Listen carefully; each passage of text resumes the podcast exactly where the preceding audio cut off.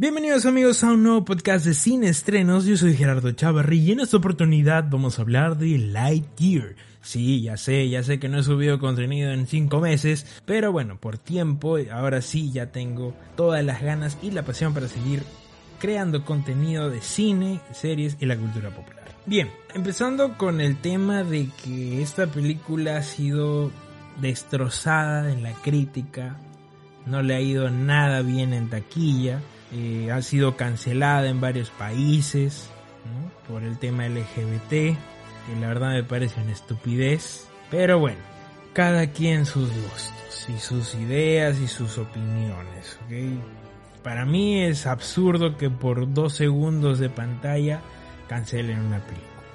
Y la verdad que ni siquiera es algo tan relevante como para decir, wow, sácalo de la pantalla. No, es algo de verdad, no es nada relevante. No, hay, no, altera absolutamente nada la historia. Ya, bueno, los retrógrados que se quedarán atrás. Eso no más voy a decir de ese tema. Eh, por lo demás, eh, la película, había escuchado que era aburrida, era sosa, era pesada, se hacía larga, mm, duraba muchísimo más de lo que uno esperaría. Pero incluso a pesar de que no dura ni dos horas, pues sí se siente bastante densa, sobre todo en el último acto. Tenemos a Lightyear como protagonista de esta historia, que esta es la película que vio Andy. Ahora, muchos dicen que esta película no es la que realmente representa a Buzz, ¿no? Después de ver las películas de Toy Story. Pero tiene elementos que realmente es calco de, otras películas, como sobre todo por Interestelar, con el rollo del tiempo, la dilatación del tiempo. Tiene momentos interesantes al principio. Y es más, hay una escena cuando él está pues eh, probando la hipervelocidad y realmente me hizo acordar a Maverick con Tom Cruise. Entonces creo que tiene varios elementos de muchas películas que en algunos momentos funciona y otros no.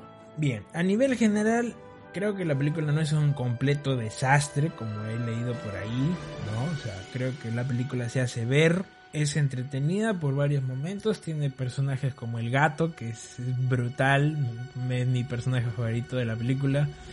Eh, digamos que sí se siente como protagonista, como que hasta la mitad para adelante. Y luego ya al final pues nos introducen a algunos personajes que pues no creo que tengan un buen desarrollo, ¿no? O sea, no es una película sobre todo de Pixar, o sea, venimos de Up, venimos de Coco, venimos de Soul, Ratatouille, Toy Story 3, Toy Story 4 incluso es muchísimo mejor. Aunque debo decir que las últimas películas de Pixar no me han gustado mucho, o sea, Encanto más o menos, eh, Luca sí me pareció aburridísima, a pesar de que sí tiene un buen final. Ah, pero, o sea, creo que ha ido en decadencia, de verdad, la calidad de Pixar. Y con esto sí se fueron para abajo completamente. Yo no puedo decir que es un completo desastre, porque sí la vi completa. Sí creo que al final como que sí ya me pareció un poco pesada el, giro final con el supuesto villano. No es lo que esperaba digamos que no le siento el alma a esta película. No, no, no, no siento lo que viví con Soul o con Up o con eh, Intensamente. O sea, no está ese feeling, no está esa sensación de que ah, acabo de ver una película de Pixar y me hizo casi llorar.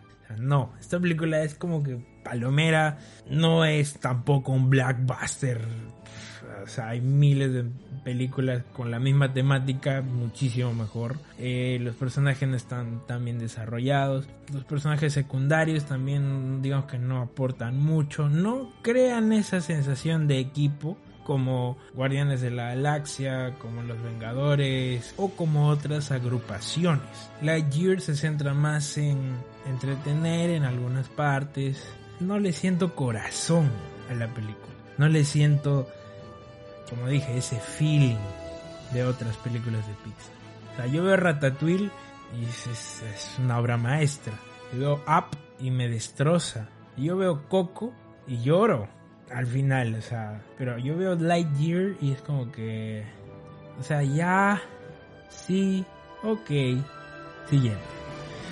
O quién tiene hambre, ¿no? Eso, eso es básicamente Lightyear. Y nada, o sea, si la han cancelado, le ha ido mal en taquilla, le ha ido mal en la crítica, la polémica. O sea, eso le restó más incluso de la propia calidad de la película. O sea, ponte, si la película hubiera sido una obra maestra, creo que los otros temas hubieran pasado completamente por debajo. Pero, o sea, aparte de la polémica, que la película sea aburrida en ciertas partes y que no cumpla las expectativas, que no tenga el corazón de otras películas de Pixar, pues hace que la película no sea sobresaliente, no sea notable, no destaque entre otras. Un spin-off que pues se siente descafeinado, un spin-off que trata de generar algunas emociones, digamos, en el espectador promedio, pero no logra concretar el mismo objetivo que cumplió con otras.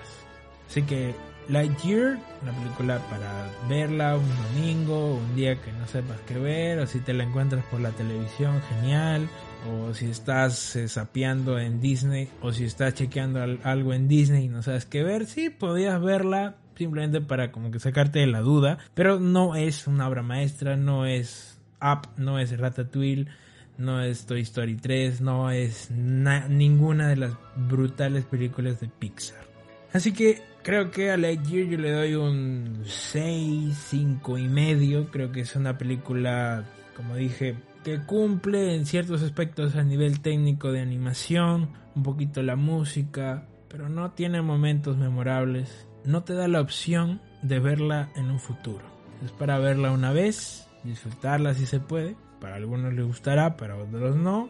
Yo me mantengo como que más para no, pero se hace ver. Y nada, espero que comenten ahí abajo qué les pareció Lightyear, si les pareció relevante el tema de la polémica o no, si la película les pareció aburrida, no tenía sustancia, todo lo pueden poner abajo en la caja de comentarios. Yo soy Gerardo Charry y voy a seguir subiendo este tipo de podcast o mini podcast hablando de alguna película o algún tema en especial relacionado al cine, a las series o a la cultura pop. Nos vemos cinéfilos y cinéfilas.